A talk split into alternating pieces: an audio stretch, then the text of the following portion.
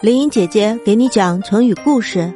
今天讲的这个词是“火树银花”。火树，火红的树，指树上挂满了彩灯。银花，银白色的花，指灯光雪亮，形容张灯结彩或者大放焰火时灿烂的夜景。故事讲的是睿宗，唐代君主中最会享乐的一位皇帝。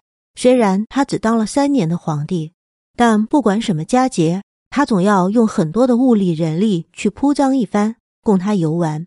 他每年正逢元宵节的夜晚，一定扎起二十丈高的灯树，点起五万多盏灯，号为火树。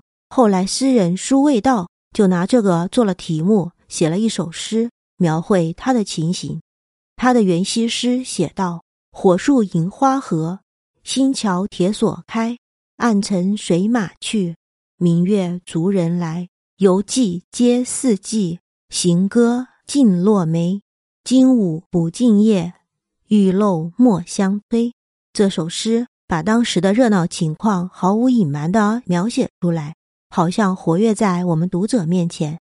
这句成语是形容灯火盛的地方，望上去好像是火树银花的样子。所以现在凡是繁盛的都市。或者有大型的集会在夜间举行，灯光璀璨，都可以用这句话去形容它。这就是火树银花的故事。